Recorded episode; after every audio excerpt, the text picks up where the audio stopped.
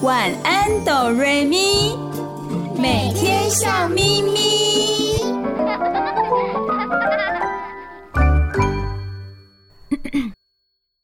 准备好了吗？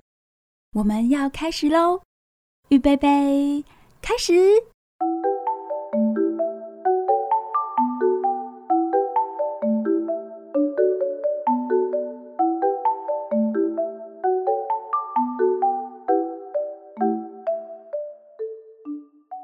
亲爱的大朋友和小朋友，我是小光，欢迎收听晚安哆瑞咪。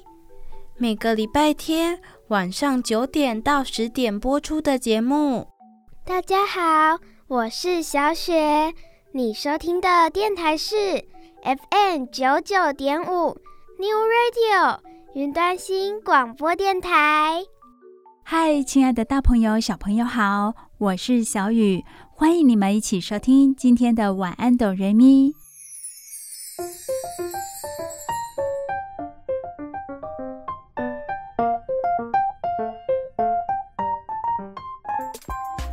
亲爱的大朋友、小朋友，小光、小雪和小雨，今天要和大家聊聊什么呢？大朋友、小朋友喜欢猜谜语吗？我觉得猜谜语还算简单哦。如果说到这世界上有一些没办法解开的谜，那可就很难了。什么意思呢？这个世界上有许许多多的国家，可能发生过一些。让人觉得不可思议的事情，有许多研究专家就专门去研究，可是最后呢，还是没办法找出一个证明这些事情发生的原因。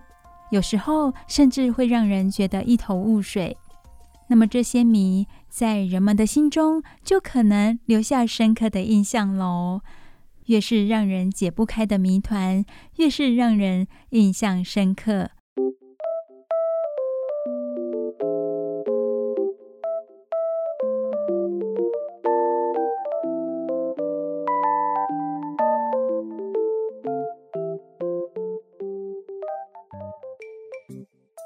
今天，小光、小雪和小雨就要说一些这世界上解不开的谜团给大家听听。如果亲爱的大朋友、小朋友能够自己想出一个理由、一个原因来的话，哇，那么小雨觉得你很厉害哟。好，今天有四个谜团要分享给大家。那么，首先第一个谜团由小光来分享。小光准备好了吧？什么样的谜团呢？噔噔噔噔，是鲨鱼救人的谜团。鲨鱼救人？怎么可能？小雨有没有听错啊？当我们听到鲨鱼的时候，心里一定感到很恐惧，因为鲨鱼呢会吃人。小光要分享的是鲨鱼会救人。到底是怎么回事呢？这件事情发生在一九五八年的一月十六日，一位年纪二十岁的女孩在和其他六十六名乘客搭坐基督船的途中，突然遇上了飓风，在慌乱情急之下，她刚穿上救生衣。便掉进了波涛汹涌的大海中。哇，好惊险哦！在海上遇到飓风，真的是非常恐怖的事情哦。接下来，那位女孩怎么了？她在与海浪搏斗了四个小时之后，已经精疲力竭了。四个小时真的好累哦。可是就在这个时候，水面上飘来了一根原木。他不顾一切地抱住这个原木，因为他急需一个东西支撑身体。之后疲惫不堪的他不知不觉地睡着了。不知过了多久，他感觉到自己的身体被猛推了一下，睁开眼睛一看，发现是两只鲨鱼。好恐怖，好恐怖哦！眼睛睁开的那一刻，突然看到鲨鱼，应该吓都吓晕了吧？他害怕极了，不由自主地尖叫起来。觉得自己应该会被吃掉。没想到这两只鲨鱼并没有张开血盆大嘴，只是一直围着它转，一会儿在左边游戏，一会儿又在右边玩耍。渐渐的，这个女孩放松了戒备，不再害怕鲨鱼了。真的好特别的鲨鱼哟！看到了这么鲜美的人类，竟然没有立刻把它吃掉哎！接下来又会是怎么样呢？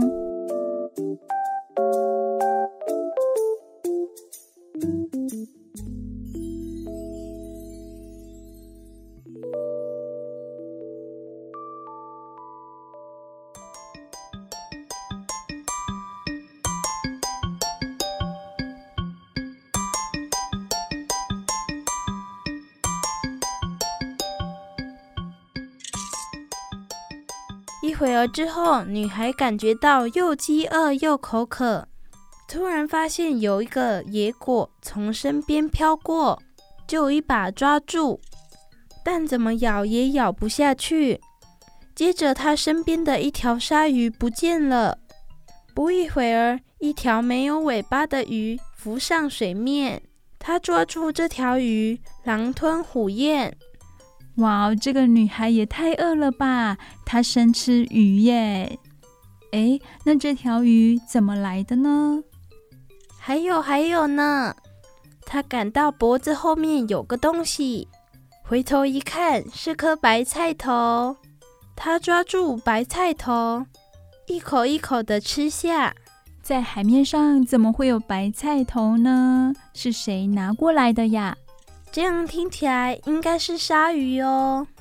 这两只鲨鱼一直陪他到第二天的下午。当他被飞机救起时，他们才悄然的离去。没想到两条鲨鱼救了一个人命呢！看他肚子饿，还找东西给他吃，真是可爱的鲨鱼。不过在现实生活中，对于鲨鱼这种动物，我们不是很了解它。所以在海泳、在海边游泳玩耍的时候，还是要特别小心哦。没错，鲨鱼自古以来就被认为是水中最凶恶的生物。可是，竟然会有两只鲨鱼拯救了一位落水的女孩，真的很不可思议。为什么这两只鲨鱼会救人呢？难道他们对人类有某种特殊的感情？或许是他们把女孩当做了自己的同类。这个离奇事件给海洋生物学界留下了一个难解之谜。果然是谜题耶！如果要解开这个谜题的话，小雨觉得我们应该要去问这两只鲨鱼本人喽。才能真正的解开这个谜团。鲨鱼，为什么你们要救人呢？请回答。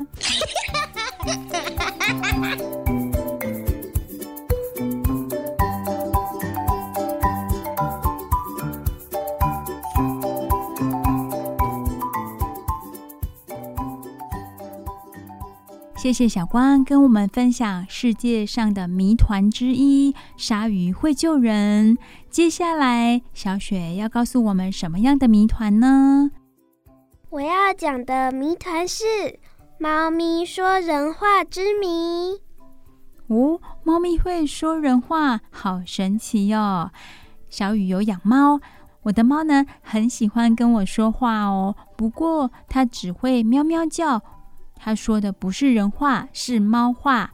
这世界上竟然有猫会说人话！小雨感到很好奇。小雪，赶快跟我们说吧。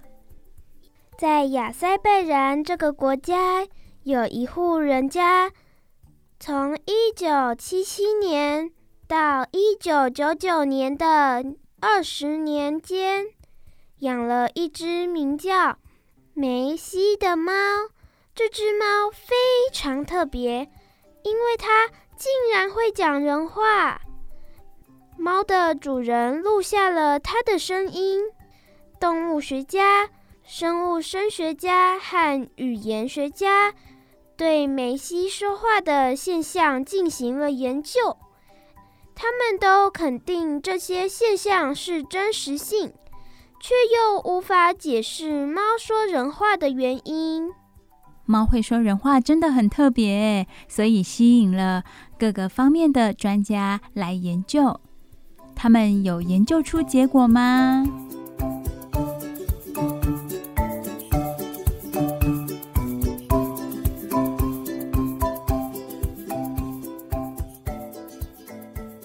莫斯科的科学研究人员对梅西的录音也深信不疑，因为梅西说的是亚塞拜然话，所以还请来了三位翻译鉴定。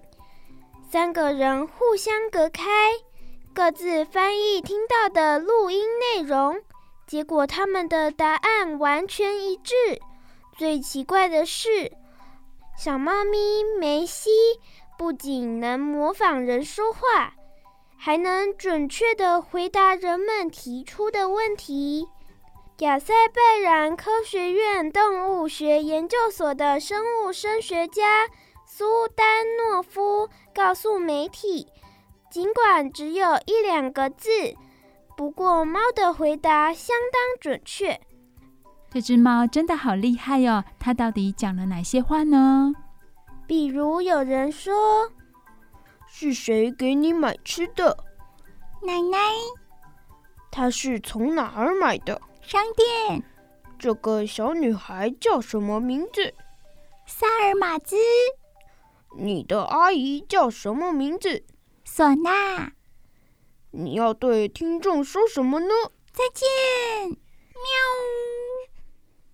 小猫咪梅西为什么会说人话？它掌握并听懂了人类的语言，是天生的记忆，还是拥有神秘的智慧？这只大名鼎鼎的猫儿为我们留下了一个有趣的谜团。真的好厉害的猫咪梅西！这样子，大朋友小朋友就知道啦。这个世界上有一只会说人话的猫咪，它叫梅西。到底他为什么会说人话？真的没有人知道。小雨觉得，如果真的要知道答案的话，就去问问梅西吧。这真的是一个谜团，要问梅西本猫才知道了。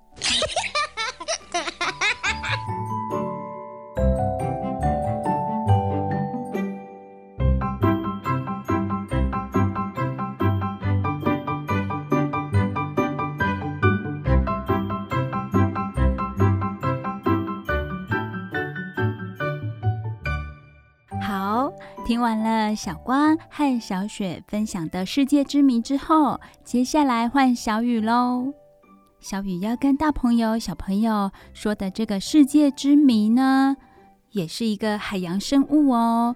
它是白海豚，有一只很神奇的白海豚，它会主动领航，就像我们车子的导航系统一样，很厉害哦。在一八七一年的夏天。大雾笼罩着萨摩亚海岸，有一艘海船，像一片树叶似的，在险恶的暗礁群中颠簸着。船长很绝望，他说：“天哪，我们完了！”突然呢，船长发现前面不太远的海面上有一个白点，于是他加快船的速度，赶上了白点。近距离一看，原来那个白点是一只白色的海豚耶！船长想了想，决定跟着这只白海豚前进。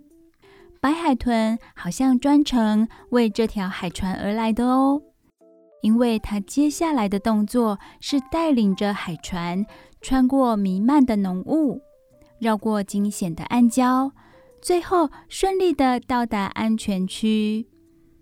在那之后呢，海豚就像默默无闻的英雄，突然消失不见了。不止这一次哦，只要有海船经过这里，都会遇到这个不请自来的领航者。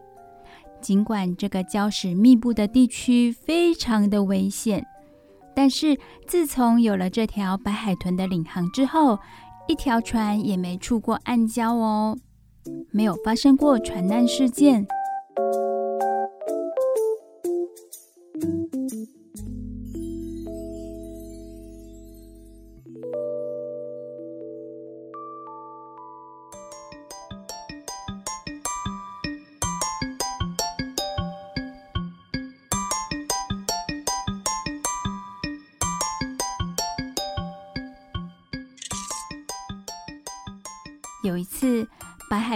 又为一艘海船领航喽。船上的一名旅客认为海豚领航是魔鬼在作怪，就偷偷的用枪把它打伤了，感觉好残忍哦。可是几个星期以后，这条心地善良、不计前嫌的海豚又出现了。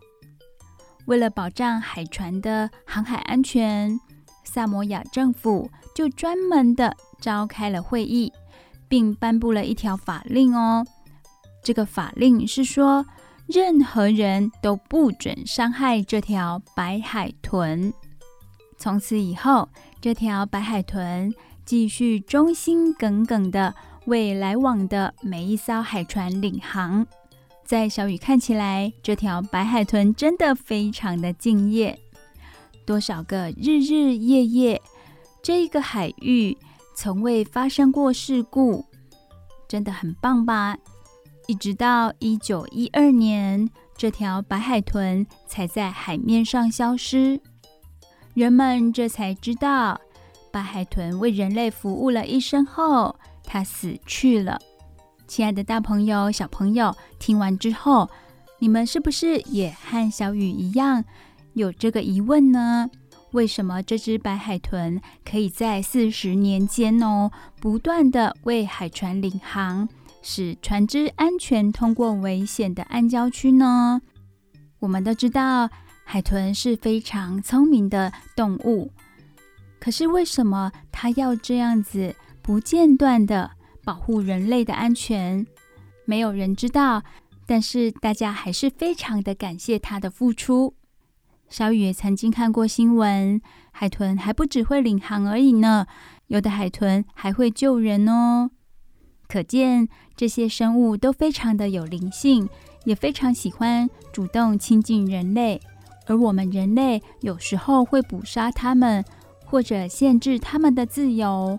这么一来，我们可以好好的想一想，我们该如何面对这么可爱又这么对我们人类亲近的动物了。是不是也应该对他们友好一点呢？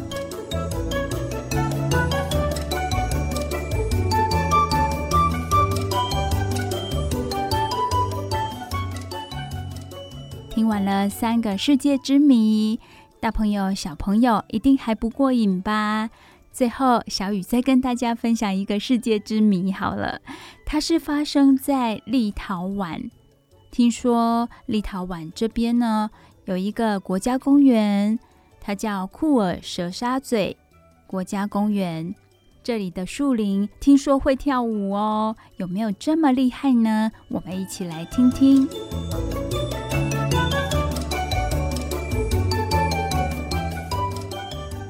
这个国家公园是个沙丘和鸟类的王国，它延伸在。库尔沙湾和波罗的海中间的一条狭长地带，那里的树都长得奇形怪状的，就像是有一种神秘的力量把它们拧成螺旋状。大朋友、小朋友，我们一起想象一下哦，当我们试图拧干一条湿毛巾的时候，它是不是会随着我们手的力道形成了一个螺旋形状呢？没错，这里的树就是螺旋形的样子。公园的工作人员把这片神秘的树林叫做“跳舞林”或者“醉酒林”。生物学家就来研究喽。他们认为，树林在五到二十岁的幼小松树苗，因为常常会遭到嫩叶卷叶蛾的侵害。嫩叶卷叶蛾毁坏松树的嫩芽，吃掉正在发育的顶端和侧边的嫩枝。嫩叶卷叶蛾的大量繁殖，可以毁掉一大半顶端和三分之一侧边的幼芽哦。一旦顶端幼芽被吃掉了，只好从侧边的幼芽来顶替它的位置。结果松树树冠就变得弯曲起来了。这是生物学家的观察以及看法，而森林学家却认为，之所以出现跳舞林这个奇观，原因在于松树的顶端幼芽太柔弱了。当松树往上窜的时候，大风常常把它的幼芽吹折，结果就出现了弯曲的形状。还有呢，俄罗斯的历史学博士。库拉科夫则认为，古时候这种长得弯弯曲曲的树，常常被人们用来举行宗教仪式，让一些病人，主要还是小孩哦，让小孩去钻树圈，以为这样生病的身体呢就可以痊愈。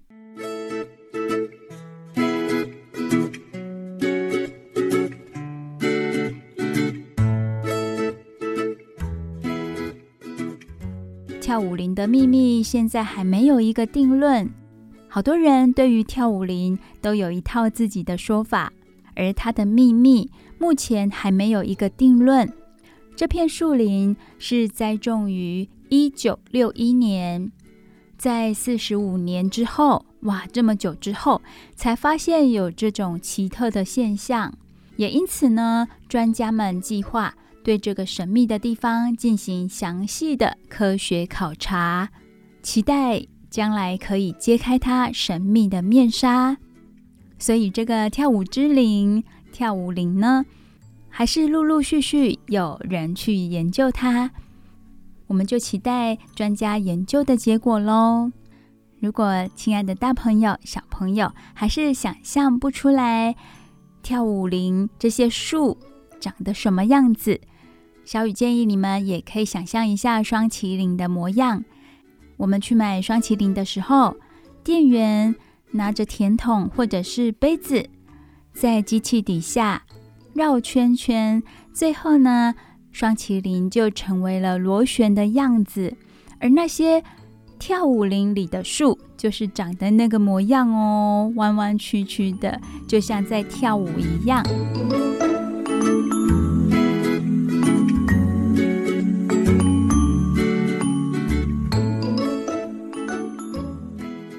好喽，在今天的节目当中，小光、小雪和小雨跟大家分享了好几个世界之谜，也就是我们不知道事情或事物发生的真正原因，只能用猜测的。它就像一个谜团一样，等待人们或者是专家去研究它，发现它真正的原因。认识这些事物也是相当有趣。相当好玩的，亲爱的大朋友、小朋友，听完了这些神奇有趣的谜团之后，今天也有好听的睡前故事哦。你收听的节目是《晚安，哆瑞咪》，每个礼拜天晚上九点到十点播出。你收听的电台是 FM 九九点五 New Radio 云端新广播电台。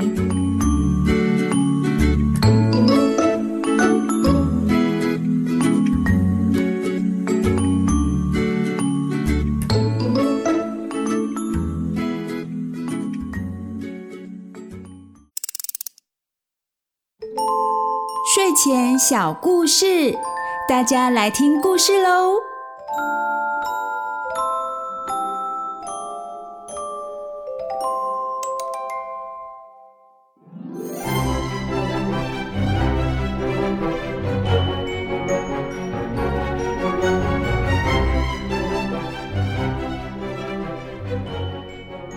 嗨，亲爱的大朋友、小朋友，我是小雨。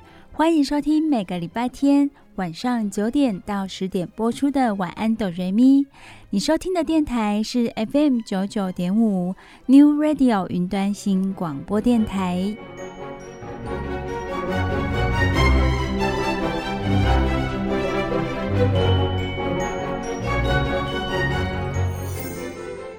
好高兴的又来到我们睡前故事的时间了。大朋友小朋友在你们的身上有没有一种能力叫做想象力呢？小雨相信每个人多多少少都会有哦。例如，当你很想很想要一样东西的时候，虽然还没到手，但是在你的心里可能会开始幻想，如果那个东西是你的，该有多好。如果你拥有它的话，你想做哪些事情？所以小雨觉得每个人多多少少都会有一点想象力。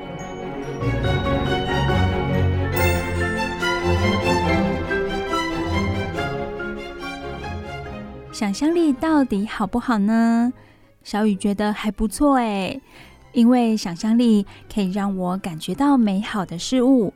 例如，有一些地方我还没去过，但是我可以用想象的，那么我就不用什么呢？我就不用花大钱啦。不过，如果可以亲自到达那个想要去的地方去旅行一下，当然是最好的喽。但是在那之前，用想象的也是不错的。所以说，想象力可以让我们到达很远的地方，可以让我们感受到这个世界的美好。所以喽，如果你是一个爱做梦、爱幻想、喜欢编故事的孩子，小雨觉得这样子很棒哦。在你的幻想世界里，一定有许许多多美好的事物。如果你是一位保有童心的大朋友，在许许多多的生活压力之下，如果可以拥有想象力的话，可以让你减轻不少压力哦。如果你还感受不到想象力的好处，那么今天小雨就要跟你分享一个有关想象力的故事，希望可以放松你的心情。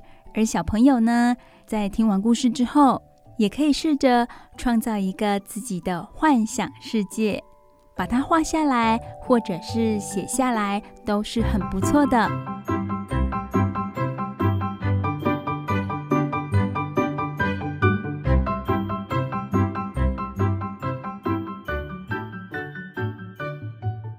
哈喽，小雨今天要说什么故事给大家听呢？这个故事的名字叫做《海上小精灵》。一听到书的名字，想当然的，它就是一个幻想故事喽。海上的小精灵，哎，首先，小雨要跟大家介绍一下这本书《海上小精灵》。这本书是由玛丽·丹尼埃尔·可朵所著作的，罗杰画的图。作者玛丽·丹尼埃尔·可朵，哇，她的名字蛮长的，对吧？我们来了解她一下哦。她在求学的期间是主修大众传播和艺术史，也当过记者、加拿大电台的研究员，以及蒙特娄美术馆的公关传媒经理。她的经历多多少少都跟艺术啦、美术有关吧。他非常的向往自由，并且选择在海上生活，难怪他会写一本有关海上的书。最后，他决定跟她的老公一起四处去旅行。他们在非洲生下了两个小孩，之后又决定成为一名作家。他用他自己丰富的阅历，为孩子们创造出许许多多动人的故事。而罗杰是绘图者，他曾经从事广告业达五年之久，因为向往无拘无束的生活和工作方式，就跟作者一样，非常向往自由。罗杰转而投入青少年和儿童文学的创作领域，用他充满想象力的画笔，传达出文字的幽默、趣味和多彩多姿。没错，小雨在阅读这本书的时候，有看到他的图画真的非常的丰富，也把故事里人物的神情画得非常的生动，栩栩如生。好，现在小雨就把这个故事说给大家听喽，《海上小精灵》。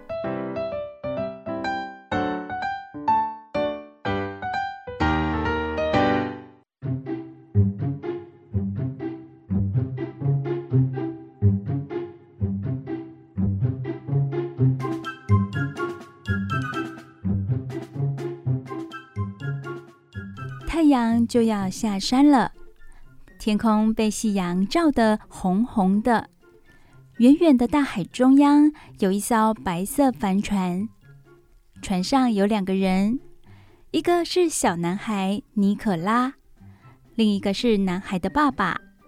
男孩的妈妈呢，因为不喜欢在海上旅行，所以留在家里，没有一起来。尼可拉没有兄弟姐妹，所以只有爸爸陪他一起旅行。在图画上，小雨看见了尼可拉，他笑眯眯的，而且他是掌舵者哦，好厉害哟！而他的爸爸长得非常的高大，拿着望远镜看着远方。翻到第二页之后呢，哇，尼可拉他在船上翻着书呢，可见他是一个很爱好阅读的小朋友哦。尼可拉觉得无聊的时候，就会用想象的编出许多新朋友来跟他玩。他最喜欢的一个朋友，就是他在看一本图画书时编出来的。大朋友、小朋友，你们有没有这样的经验呢？可能离大朋友有点遥远了，不过在你小一点的时候，是不是有一位你幻想出来的好朋友呢？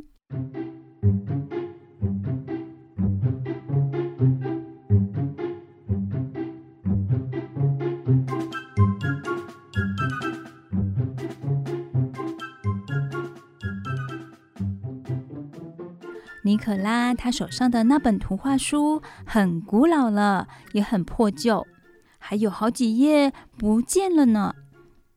不见的那几页正好是故事的最后。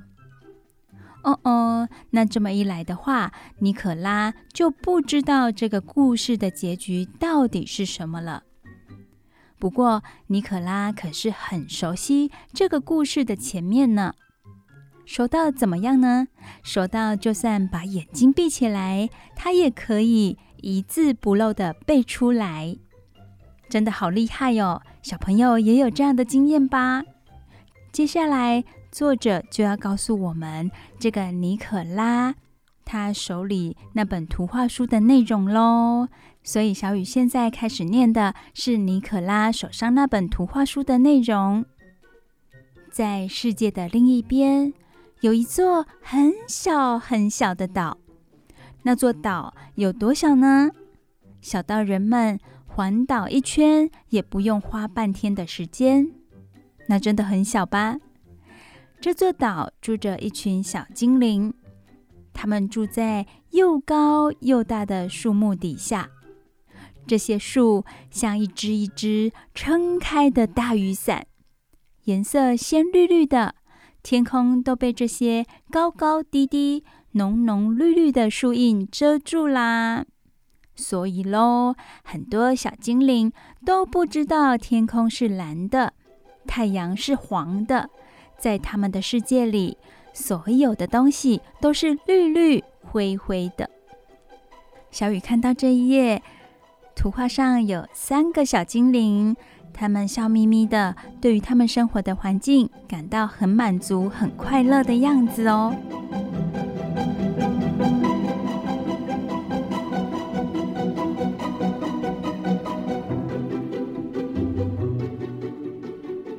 有一天，一棵树突然倒塌了，一小块天空就这样闯了进来。当树倒塌之后，就没有这么多的树荫了。所以，小精灵就可以看到一小块的天空。所有的小精灵都被这块小天空照射进来的阳光吓坏了，因为他们从来没看过啊！他们纷纷逃开，跑去躲在树荫底下。只有一个红衣小精灵一动也不动地站在原地，他睁大了眼睛，好奇地望着。这一小角的天空，红衣小精灵今年才一百零三岁，哇！大朋友、小朋友，一百零三岁对于我们人类来说已经是非常高龄、非常长寿。但是对小精灵来说，他这个年纪呀，只能算是个孩子而已。红衣小精灵从来没见过天空和外面的世界，也难怪他会这么的好奇。说到这里，大朋友、小朋友有没有感受到这个红衣小精灵跟尼可拉这个小男孩有点相似？他们都是好奇宝宝。红衣小精灵对这个世界感到好奇，而尼可拉这个小男孩呢，他对图画书里的结局感到很好奇。故事接下去喽，图画书里的故事接下来是什么呢？哇，这个倒下来的树让天空露出了一小角，小精灵的家园被一小块的天空入侵了。小精灵们决定要搬到更阴暗的地方去住，可是啊，红衣小精灵却不想搬家，他不想跟天空分开。为什么呢？因为天空有白云、有太阳、小鸟和很多很多的颜色，跟他平常的生活是很不一样的。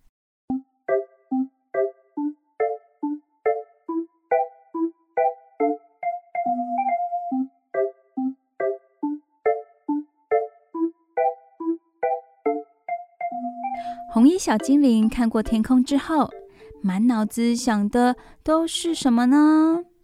去外面看看，去外面探险。可是究竟该怎么做呢？才能到外面看看，到外面探险？只靠他这双小脚是走不了多远的啊！他越想越灰心。这时，哎，奇妙的事发生了。哎呀呀！图画书里的故事就这样中断了，只到这里而已。尼可拉手里的图画书内容就到这里就没了耶。尼可拉真的很想知道后来发生了什么样奇妙的事，真是扫兴啊！竟然从这里就开始缺页了，完全没办法知道红衣小精灵有没有到外面去探险。那接下来的故事。到底是被风吹走了，被狗啃掉，还是被哪个顽皮的小孩给撕走了呢？他的爸爸也不知道这几页是怎么弄丢的，他甚至也搞不清楚他到底有没有读过这个故事，所以他也没办法告诉尼可拉。每次尼可拉问起，爸爸总是回答说。呃，这本书啊，实在是太古老、太旧了啊，我实在是想不起来了。不然呢，你可以自己编一个结尾啊。尼可拉只好把书抱到甲板上，闭上眼睛，想象着。哎，他想着想着就睡着啦，接着还梦了起来。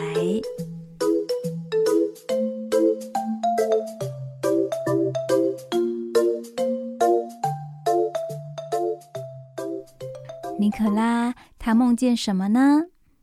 小雨也觉得很好奇哦。大朋友、小朋友，尼可拉到底梦见了什么呢？小雨现在只能告诉你，他的梦非常的精彩，非常的有趣。不过，我们要先让大耳朵、小耳朵休息一下喽，先听一首好听的歌曲。待会小雨再把尼可拉精彩的梦告诉你们。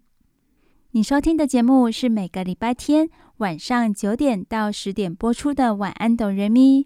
你收听的电台是 FM 九九点五 New Radio 云端新广播电台。我们一起听歌喽！不要走开，我们马上回来哦。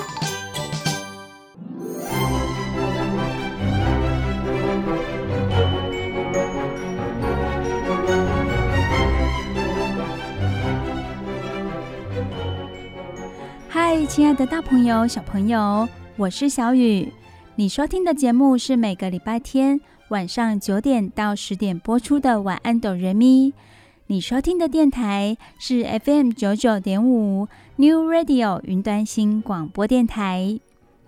大朋友、小朋友，现在回到我们睡前故事的时间。今天小雨跟大朋友、小朋友分享的故事叫做《海上小精灵》。我们刚刚说到哪里呢？有一个小男孩，他叫尼可拉，他喜欢跟着爸爸到海上旅行。他喜欢一本图画书，所以到海上旅行的时候也带着他。他没有其他的兄弟姐妹，所以他没有玩伴。那怎么办呢？他就用他的想象力，想象他有一个好朋友。而他的好朋友就是这本图画书里的小精灵。可是啊，这个图画书有缺页耶。图画书里叙述的是一个小精灵，他住在一个森林里，非常阴暗的森林里。因为树木都非常的高大，所以居住在这里的小精灵以为他们的世界就是这样绿绿的、灰灰的。暗暗的，他们从来没有见过天空、太阳，还有其他外面的生物。直到有一天，森林里有一棵树倒塌了，在他们的头顶上露出了一小块天空。哇哦！小精灵们都吓坏了，他们不知道那是什么。只有一位红衣小精灵，他对这一小角的天空感到很好奇。他甚至想要到外面去探险，看看这块美丽的天空之外还有什么样的世界。不过，图画书到这里就中断了，因为后面都是缺页的。而尼可拉看到这里，他也觉得好扫兴哦。到底红衣小精灵后来发生了什么事情呢？他无从了解。而他的爸爸告诉他：“你可以用想象的啊。”你可以用你的想象力帮这个图画书创造一个结局。你甚至可以带着红衣小精灵去看看外面的世界。于是呢，尼可拉就这么做了。他用他的想象力，不过想着想着，他睡着了。当然，他有做梦。那这个梦非常的精彩，也很有趣。现在小雨就说给大家听喽。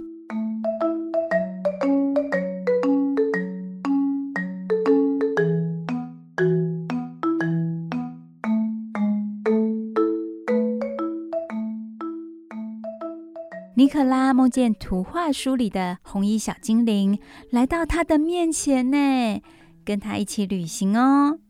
他们就像好朋友一样，一起站在船头，边吹口哨边拍手呼叫着海豚。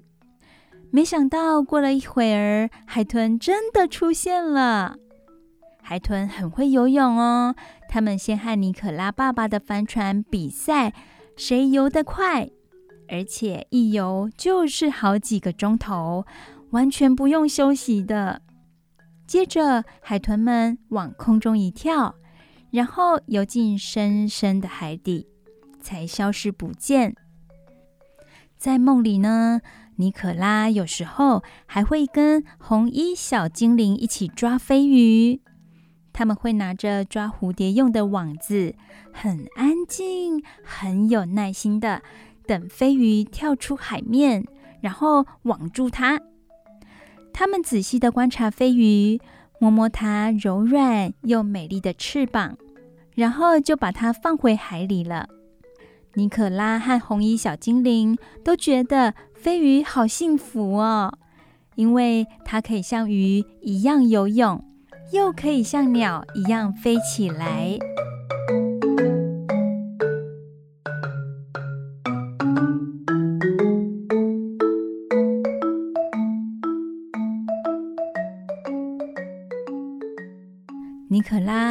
就这样梦着梦着，后来他一觉醒来，急忙找寻他的朋友。可是红衣小精灵到底在哪里呢？他觉得很难过。原来刚刚都是在做梦啊！尼可拉爬进船舱，拿出画本，画起图来。他在纸上。画了色彩缤纷的天空、白云、太阳、小鸟。嗯，他觉得如果红衣小精灵看到了，一定会很开心的。尼可拉用画图来想念他的精灵好朋友。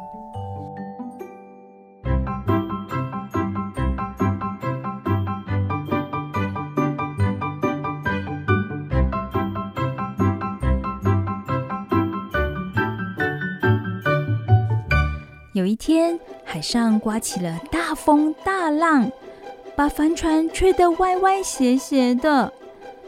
远远传来了尼可拉大叫的声音：“图画书掉到海里去了！图画书掉到海里去了！我的红衣小精灵掉到海里去了啦！”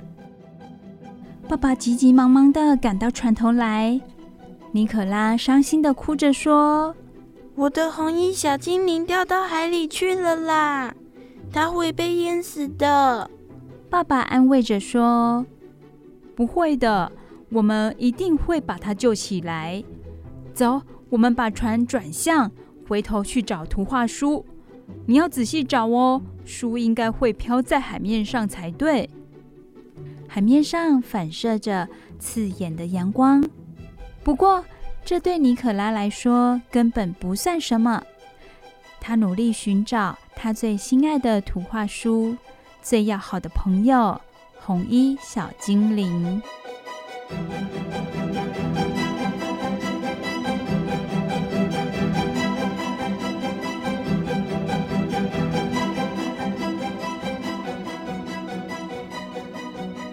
尼可拉很着急，这下子天空啦、白云啦、大海啦、帆船啦，通通都不重要了。他满脑子想的都是红衣小精灵。尼可拉担心的想着。你到底在哪里呢，红衣小精灵？我的好朋友，我亲爱的小弟弟。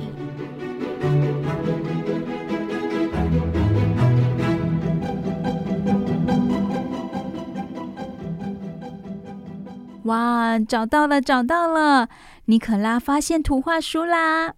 图画书真的像爸爸说的，它在海上飘着。现在好像就快沉到海里去了。爸爸赶紧用小渔网把图画书捞起来。尼可拉赶快拿出大毛巾，把泡了水变得鼓鼓的图画书一页一页的擦干。突然间，尼可拉听见一个小小的声音，原来是红衣小精灵打了个喷嚏。还不好意思地对尼可拉笑了笑。尼可拉实在不敢相信自己看到了什么，只好也傻傻地微笑。尼可拉兴奋地自言自语：“哇塞，这个世界上真的有红衣小精灵耶！难道这就是图画书里发生的奇妙事情吗？原来这就是结局呀！”尼可拉捧着小精灵。让他坐在自己的手指上，指指前方。他告诉小精灵：“你看，那里有一群好美的鸟啊！”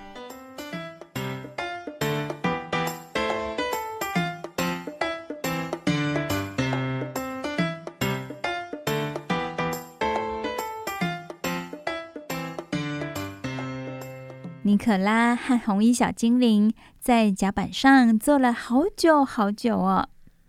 他们静静看着亮亮的天空、平静的海洋，还有美丽的海鸟，直到眼皮都快闭上了。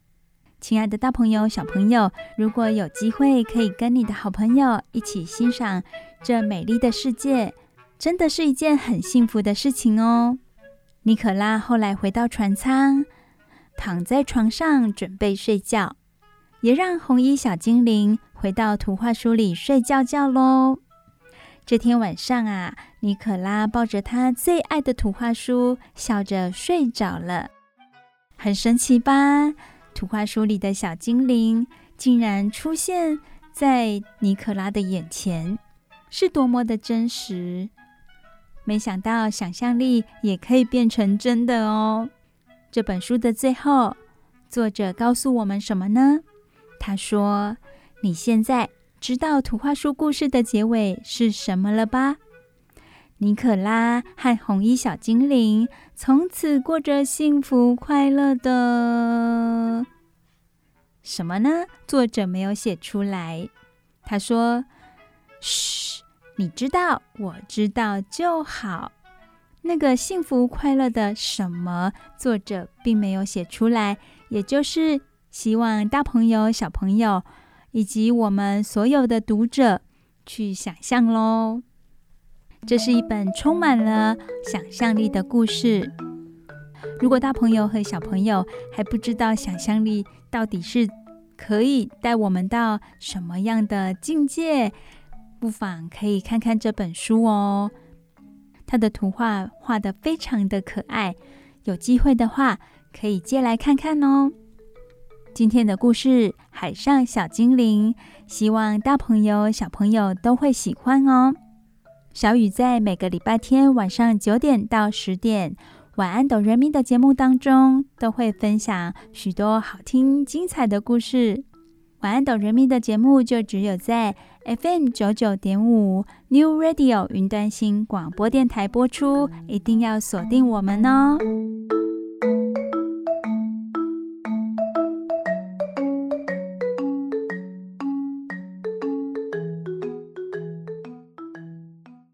不要走开，我们马上回来哦。想要传送一封简讯给你，我好想好想你。想要立刻打通电话给你，我好想好想你。每天起床的第一件事情，就是好想好想你。无论晴天还是下雨，都好想好想你。每次当我一说我好想你，你都不相信，但又总爱问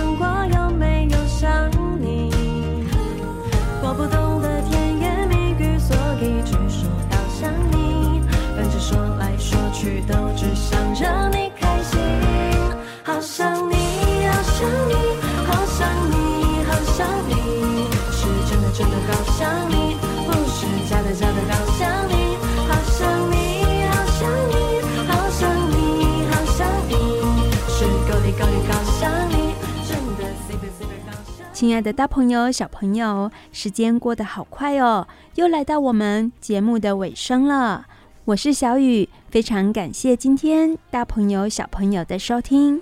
我是小雪，你收听的节目是《晚安哆瑞咪》，每个礼拜天晚上九点到十点播出的节目。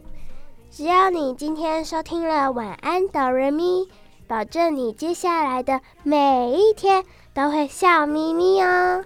我是小光，《晚安哆瑞咪》的节目只有在 FM 九九点五 New Radio 云端新广播电台才听得到哦。再一次感谢大朋友、小朋友的收听，大家晚安，拜拜！大家晚安，拜拜哦！大家晚安，拜拜，有好梦啊！是真的真的好想你，不是假的假的好想你，好想你，好想你，好想你，好想你，是够力够力好想你，真的 super super 好想你，好想